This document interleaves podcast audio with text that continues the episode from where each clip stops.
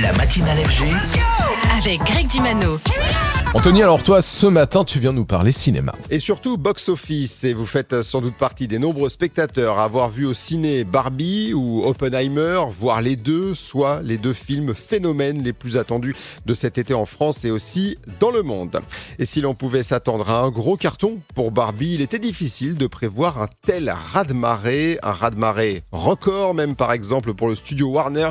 En effet, Barbie a dépassé le dernier Harry Potter pour devenir le film le plus rentable de Warner dépassant 1 milliard 350 millions de dollars de recettes. Il y a désormais bataille avec Super Mario Bros pour devenir le film le plus rentable de l'année dans le monde. Et pour la France, sachez qu'au nombre d'entrées, Barbie ne fera pas mieux que le célèbre plombier de Nintendo, mais c'est un énorme succès. Plus de 5 300 000 spectateurs, soit le deuxième film au box-office en France sur 2023, devançant donc l'autre gros film attendu euh, de l'été, Oppenheimer. Le dernier Christopher Nolan avec Cillian Murphy est aussi un succès avec plus de 4 millions d'entrées en France, mais on sait déjà que le numéro 1 du box-office chez nous sur toute l'année 2023 sera Super Mario Bros avec plus de 7 millions de spectateurs conquis dans nos salles.